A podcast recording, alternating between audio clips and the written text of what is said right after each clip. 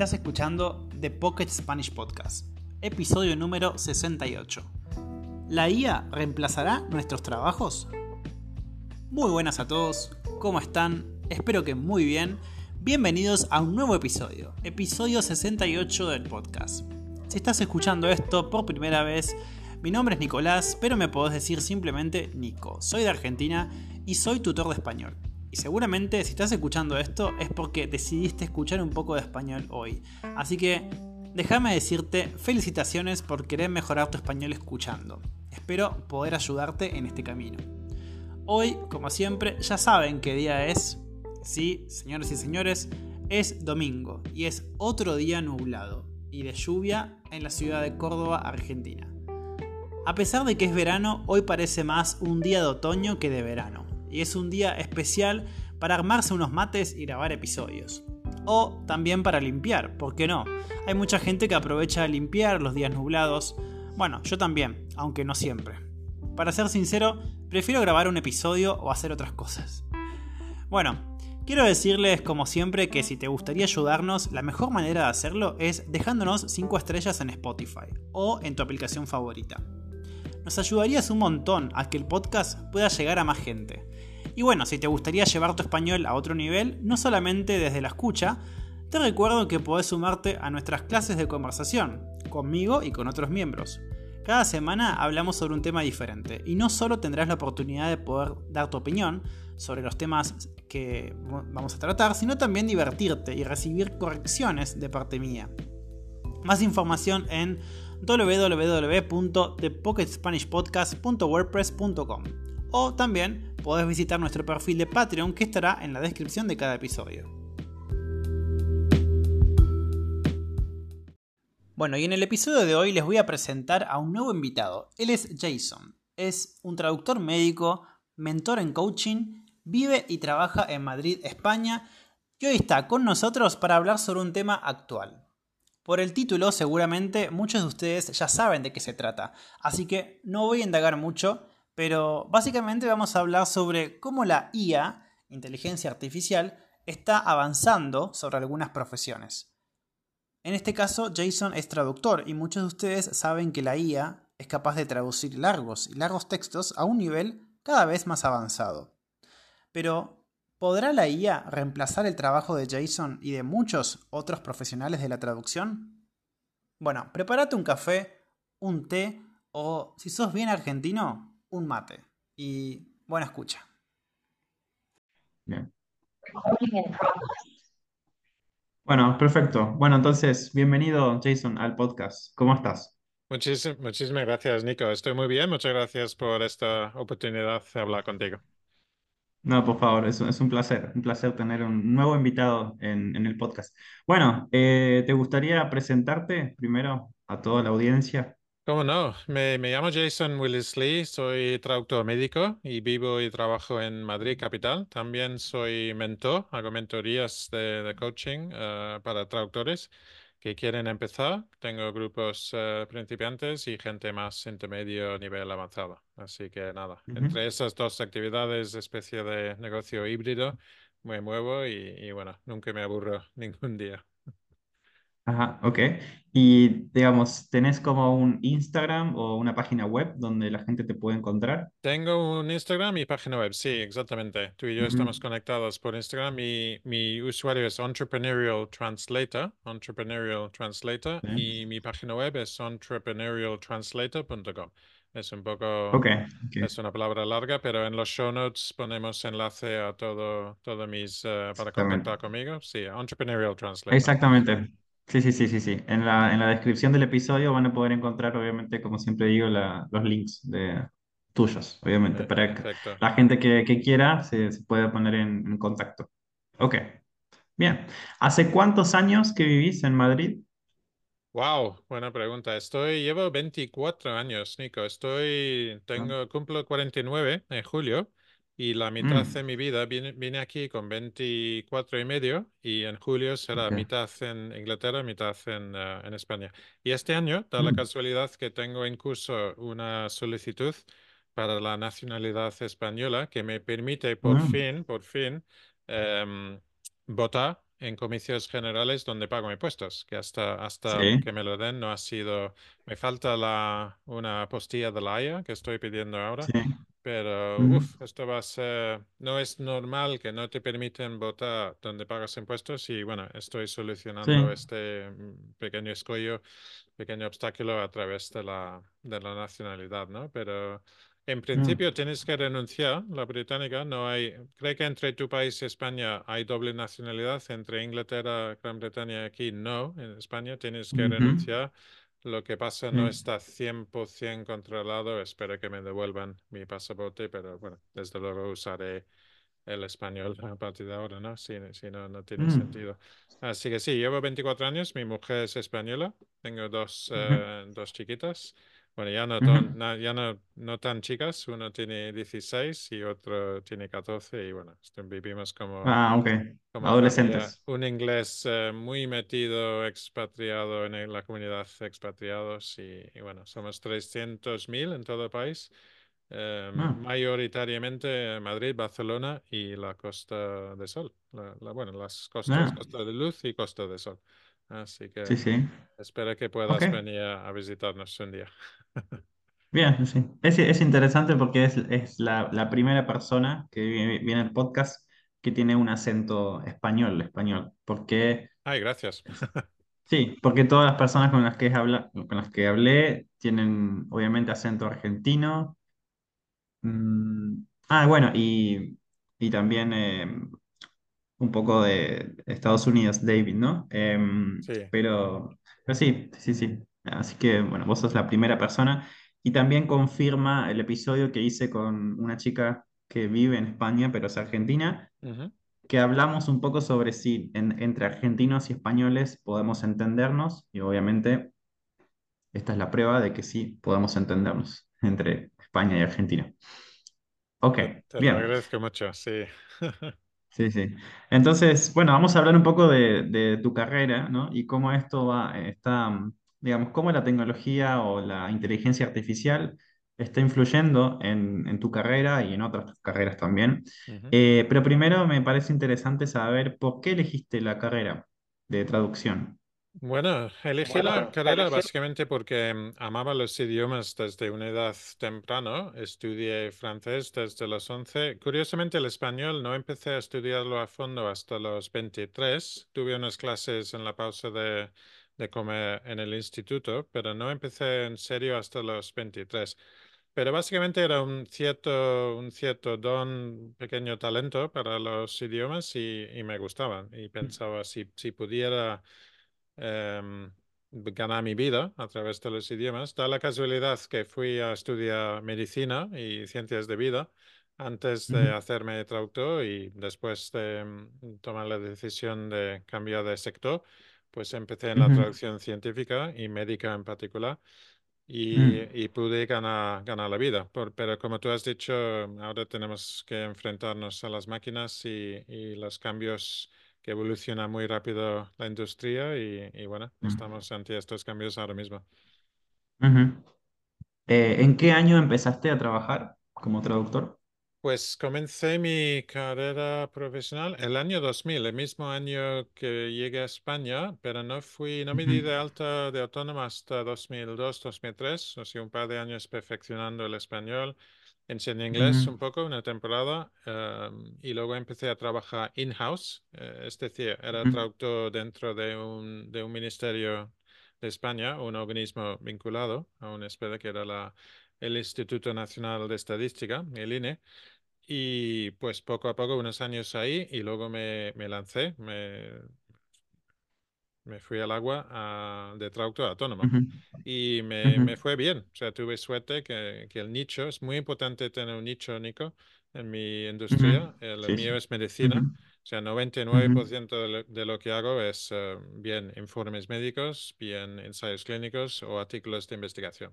Y sin un nicho, y yo enseño nichos a mis estudiantes más principiantes a, buscar ese nicho, otros eh, finanzas, derecho, historia del arte, audiovisual, hay varios pequeños nichos mm, súper importantes para, para especializarse, muy, muy importante. y pues eh, tengo ese nicho, esa suerte que llegue a estudiar medicina, ciencias de vida, cuatro años de mi vida. Y, bueno, me considero un privilegiado porque, mm, bueno, no es tan fácil ganar tu vida en algo, en algo que te gusta, ¿no? Uh, Espero que mi pasión como filólogo se transmita en esta conversación y, mi forma de hablar es, que realmente es lo que me amo desde los 10, 11 años que empecé a estudiar francés, que era mi segundo idioma. Ahora español quizás es mi segundo, hablo francés con, con fluidez y tengo un alemán, bueno, digamos de nivel bachillerato, no es un nivel profesional, pero bueno, me defiendo en alemán. Así que sí, unos 24 mm, años de experiencia laboral. Bien, bien, sí, sí. O sea que también sos, sos un apasionado de los idiomas, también como yo. Totalmente, también me gusta. Sí, me encantan los idiomas. Em, encuentro muy atractivo los idiomas eh, chino, ruso, esas dificultades y quizás, quién sabe, un día en mi jubilación podría dedicarme a siempre que tengamos em, actividad cerebral y para, para aprender y, bueno, me, me apetece aprender un idioma por placer, no tanto por con fines profesionales como, como hago ahora.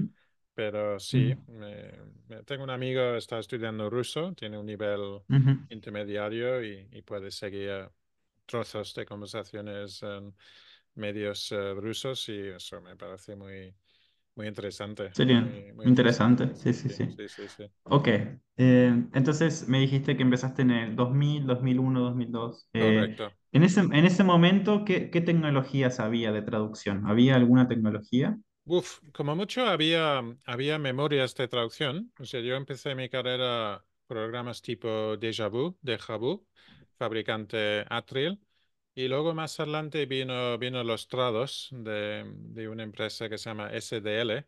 SDL ahora pertenece a RWS, la empresa, la agencia número uno en, en Reino Unido.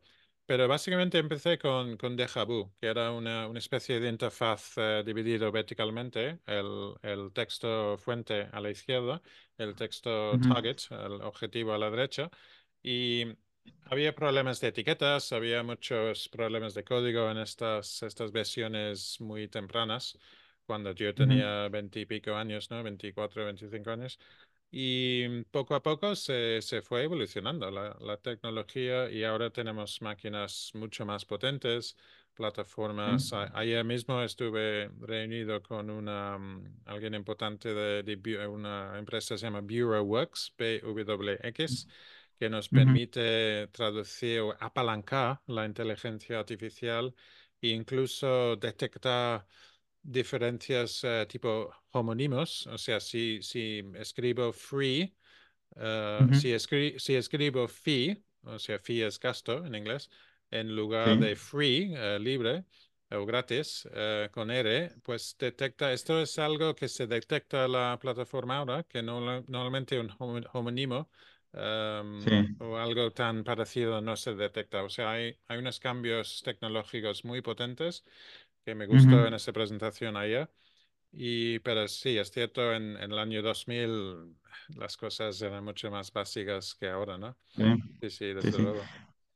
o sea, como, es como que detecta, según el contexto, detecta cuál puede ser la, la palabra que estás queriendo decir. Exactamente. La, sí, el contexto es... Em, el contexto quizás es el motivo por que seguimos requiriendo seres humanos para el, la IA está mucho mejor, pero pongo como un ejemplo un texto obstétrico, obstétrico antes de Navidades 15 páginas con 15.000 palabras o 10.000, no, recuerdo bien. Y había una, un solo error, el término voix basse en francés, que significa voz, voz baja, que habían puesto bass voice en inglés, era incorrecto por, la, por el contexto, ¿no? Porque básicamente estaba describiendo un parto por vía vaginal un parto normal por vía en lugar de cesárea. Y básicamente era el único error en un texto de 15.000 palabras que tuve que detectar y se lo dejé al cliente y, bueno, eso está muy bien la máquina, pero ah, ah, en este contexto no, no era correcto ese término, ¿no? Ajá, ok. O sea que todavía, digamos, las, las máquinas todavía no, no pueden llegar al mismo nivel, digamos, de... Exactamente, no son perfectas, no llegan al nivel de la perfección, son muy potentes, nos ayudan y, creo que mm, en nuestra, en nuestra conversación me estabas preguntando si cómo podemos apalancar o si, si la tecnología es nuestro amigo. Yo prefiero ver la, la IA, Nico, como un aliado, o sea, trabaja mano a mano con la IA y no como enemigo. O sea, prefiero, enseño a mis estudiantes a abrazar los cambios y, y, no verlo como una amenaza, sino una forma de, de, trabajar de otro modo. Y, y, uno tiene que estar dispuesto, sobre todo alguien de mi edad, que, tenía casi 50, no este año el que viene, tiene que estar dispuesto a adaptar a los tiempos y, y, los jóvenes que están comenzando, pues la, la IA, todos estamos familiarizados con ChatGPT. La, la, calidad del output de ChatGPT depende de la calidad de los inputs, de los prompts. Y ahora tenemos puestos como prompt engineer, ¿no? un ingeniero técnico que, que programa. Y cada vez que uso ChatGPT, que es casi diario, porque soy creador de contenido, em, intento alimentar la máquina lo más posible con, mis, con mi plantilla de lo que estoy haciendo, que es em, doy servicio a un público de traductores, intérpretes, copywriters, freelancers en general, em, básicamente proveedores de servicios lingüísticos online y, uso, se puede usar estas máquinas perfectamente mano en mano si, si uno está dispuesto a aprender un poco, dedicar un poco de tiempo y, dinero a su formación, que es muy importante. Sí, sí. Sí, por supuesto. Creo que todo lo que estás diciendo no solamente aplica a lo que es traducción, sino también a muchos trabajos, porque esto viene a, a ayudar más o menos a, a todos directamente. No es que que solamente está relacionado con la traducción, pero, pero sí, obviamente, hay que abrazar esas, esas nuevas ideas de la tecnología y no verlo como una amenaza. Exacto, eso es, eso es. En inglés eh, yo digo mucho lean in, lean in, lean into something significa abrazar y no tener miedo a, a, lo que puede, nos puede amenazar, ¿no? Sí, sí, sí. Entonces, ¿estás con ChatGPT ¿Y con otro más? ¿Con algunas otras? O uso ChatGPT, eh, uso dos máquinas en mi trabajo diario, que es SDL Trados, versión 2022, que es una, una, versión nueva, suele aparecer cada dos años. Y otro, y esto está fabricado por, por RWS, o es el fabricante de software. Y otro programa es húngaro, se llama MemoQ, MemoQ, um, por la empresa Kilgrey, Kilgrey y esta, estas son las dos máquinas que uso. Siempre actualizado. No me parece ético usar programas para ganar tu vida si no tienes licencia. Simplemente es, una, es, algo de ética personal. Y pues pido factura siempre, se desgraba estos eh, gastos, se paga menos impuestos eh, a pagar frente a los que tú has pagado, ¿no? O sea, no veo motivos realmente no, no pagar la licencia y los mantengo actualizados. Tengo servicios de acuerdos de mantenimiento y bueno, no son caros y así tengo derecho a llamar a un técnico si me falla el software, que a veces pasa. Siempre tenemos gazapos en los uh, software hoy en día. ¿Y qué más uso? Y en cuanto a la, excuse me, en cuanto a la IA, estoy explorando BureauWorks, como, como dije antes, y y otro programa de la IA muy interesante es DeepL, Deep, DeepL. Ah, eh, sí, Estos son los dos programas, DeepL y BureauX.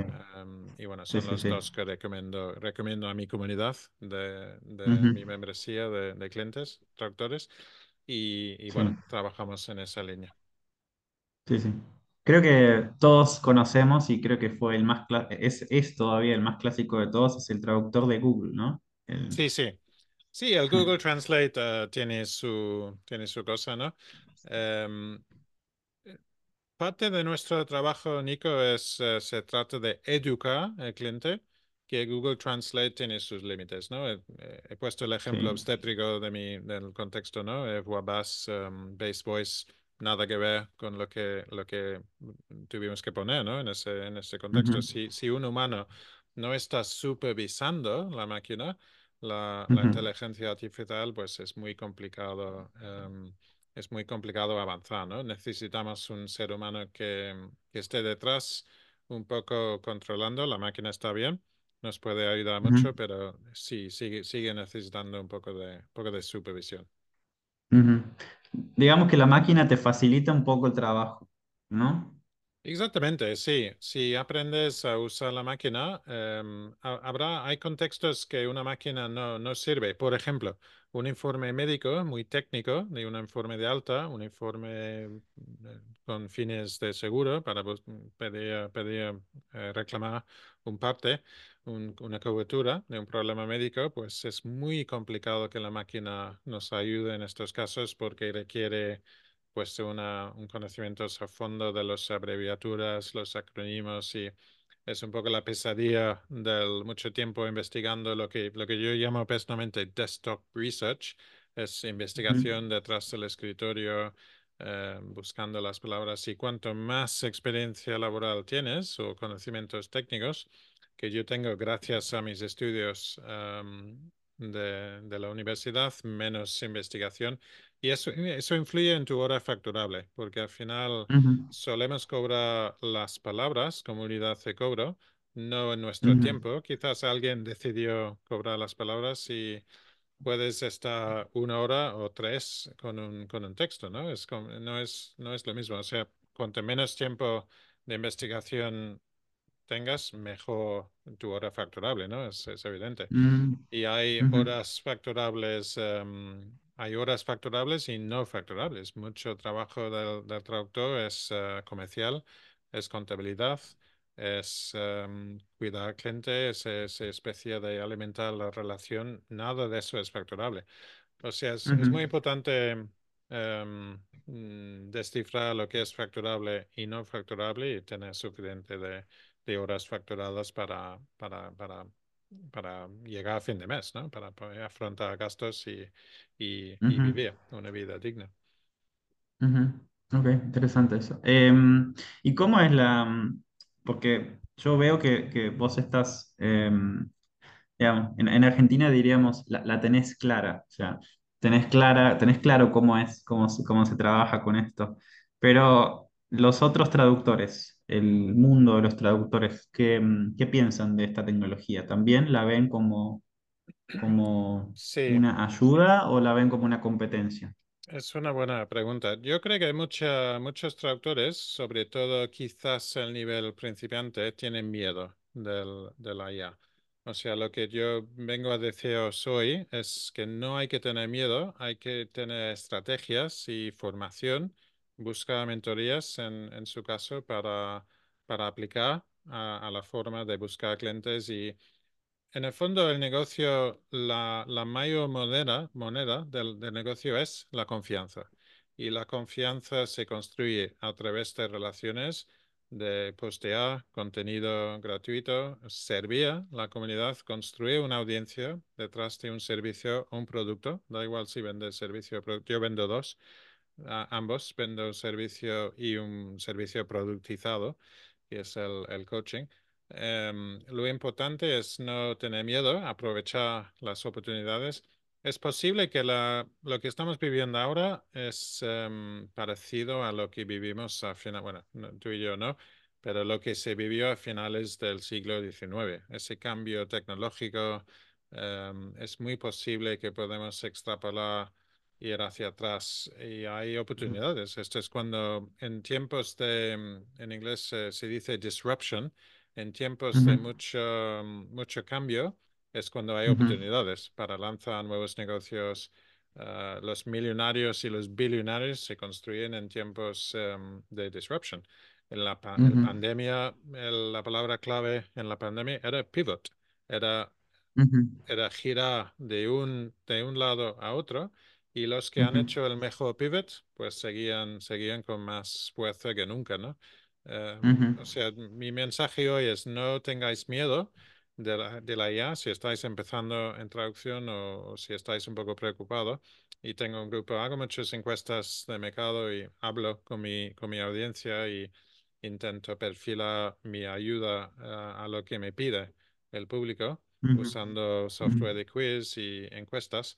Y mi mensaje es no, no tengáis miedo. Em, sí es un mercado competitivo, es un mercado bastante saturado, por eso es tan importante la marca personal de cada uno. Y eso es muy importante abrazar lo que tú has vivido y tus experiencias. Si tienes experiencia laboral en otro campo, fantástico.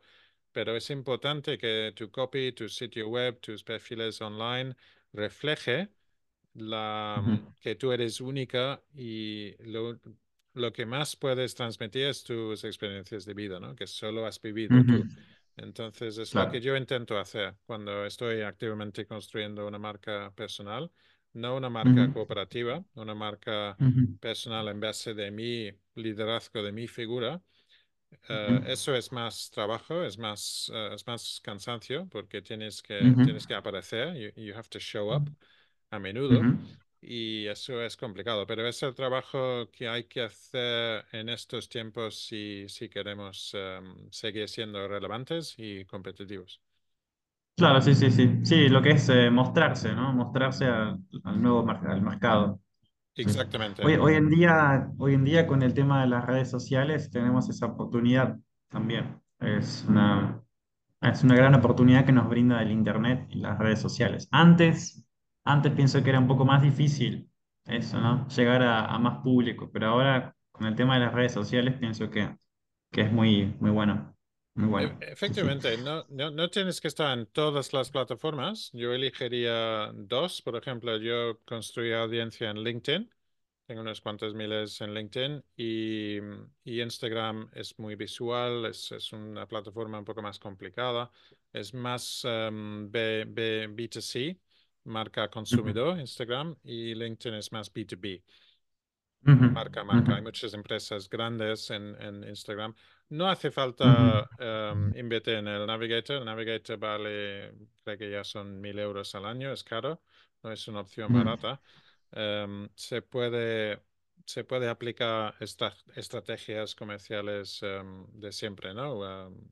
el, el, outreach, el warm outreach, cold outreach, publicando contenidos y, y, afiliación, ¿no? Afiliaciones más de productos, pero se puede se puede construir una audiencia perfectamente sin, sin gastar demasiado dinero, siempre que el contenido sea único y, y, relevante, ¿no? Sí, sí. Ok, eh, creo que más o menos hablaste de la ética, pero ¿cuáles son los desafíos éticos? O sea, los eh, que tienen que ver con, con la, el uso de la inteligencia artificial. Em, ¿qué desafíos e, e, éticos tienen los traductores al utilizar esta tecnología? Sí, lo, primero sería mm, el uso de licencias legales, en mi opinión, no piratear licencias, o al menos lo, mínimo tiempo posible. Y segundo, em, lo dictan un poco los clientes. Los clientes tienen sus, sus reglas y está siempre mm, permitido o no. Hay trabajos de traducción por máquina permitidos y otros no. O sea, es importante no usar trabajos de machine translation, la traducción por máquina, si está prohibido por el cliente, porque esto puede crear problemas entre tu cliente, sobre todo agencias que tienen un cliente final, un, end client, y el intermediario está en la cadena de suministro entre el cliente final y el proveedor. Yo creo que por, por mí es simplemente una cuestión de, la, de comprar la licencia de forma legal y no salta reglas o acuerdos que quizás eh, hayas firmado para no usar la traducción por máquina. Si cumples esas dos reglas, creo que vas, vas de buen camino. Ok. Bien, y otra, otra pregunta que te quería hacer es, em, hablamos un poco de que la inteligencia artificial viene a facilitar el trabajo porque también porque te permite eh, ahorrar, eh, ahorrar tiempo, ¿no? Porque es más, más rápido. Pero eh, vos pensás que en, algún momento en el futuro esto puede reemplazar completamente el trabajo de los traductores o no? Es una buena pregunta. Yo, yo creo que el traductor especializado, nicho, relevante en competitivo, nunca va a ser obsoleto. Em, y lo dice alguien que tiene 48 49 años en unos meses, que lleva 24 años y está activamente reflexionando sobre ese punto, ¿no? Yo creo, espero que, que, mi carrera, que, que tengo años de, de, vuelo todavía, hasta los 60, 65 quizás, que tengo 10 o 15 años por delante, espero, con buena salud. Em, yo espero que mis habilidades sigan siendo relevantes, ¿no? Un traductor médico con casi un cuarto de siglo de experiencia tiene que, tiene que valer. Eso dicho, las máquinas sí nos pueden ahorrar tiempo, nos pueden facilitar cuidar nuestra hora facturable y deben, deben estar, deberían estar utilizados en mano a mano con el, con el trabajo, em, con el trabajo humano, ¿no? No es tan fácil, creo que traducir un libro usando la, la IA, un informe médico, ya he comentado ese ejemplo porque hago muchos informes médicos. Em, no, es tan, no es tan fácil. Entonces, no, no os preocupéis, no tengáis miedo a entrar en el mercado.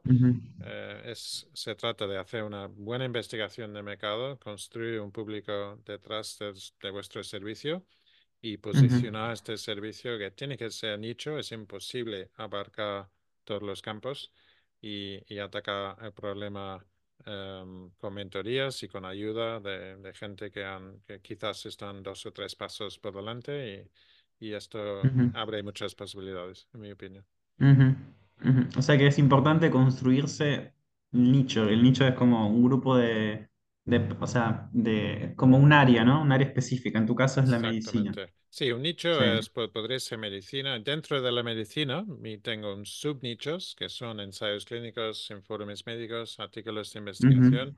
En derecho igual, hay, hay, contratos, hay propiedad intelectual, finanzas igual, no es igual gestión de cuentas anuales que, que bolsa y, y, este tipo de cosas, historia del arte. Igual hay nichos muy, yo yo probablemente si cambio historia de arte, pues me, me moriría, ¿no? En estos textos de museo que son muy, muy artísticos y primero no tengo la, la, la experiencia necesaria con estos materiales, aunque lo, los entienda. Em, y simplemente es una cuestión de, de realmente Niche down significa especializarse en ese, ese nicho, subnicho, cuanto, cuanto antes mejor. Y tengo un grupo de, seguidores que necesitan ayuda con esa, esa, confianza, ese mindset. El mindset es curioso porque lo que nos, em, nos bloquea muchas veces eh, son tres cosas. El, el miedo, la, inseguridad y la inercia. Y todo esto nos bloquean y comenzamos a procrastinate, ¿no? Este aplazar constantemente nuestros compromisos, nuestras tareas. Y si podemos matar el miedo, entenderlo, que es lo que nos bloquea, ser más enfocado en nuestras tareas. Y, y estoy viendo de mi, de mi público, tienen problemas de confianza tienen problemas de valorar su, su, su, servicio y no, no se atreven a pedir, a pedir más y se tiende a cobrar menos esta infra, infravaloración de su valor, su pleno valor y ayuda, ayuda a la gente a, a mejorar su, su, mindset, ¿no? esa mentalidad em, comercial. Ok, bueno, eso es consejo para los, los traductores. Sí, sí.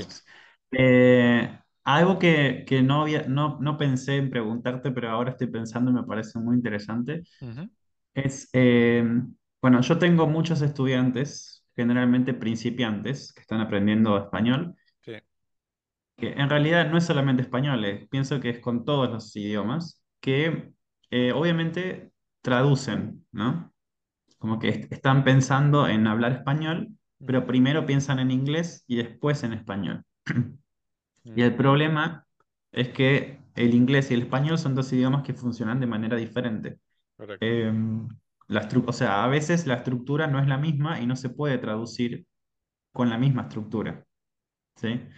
Eh, entonces, hay muchos ejemplos así. Y entonces, ¿qué, qué eh, consejos le, darías a un estudiante que eh, traduce, que traduce y, no, y que no piensa en español?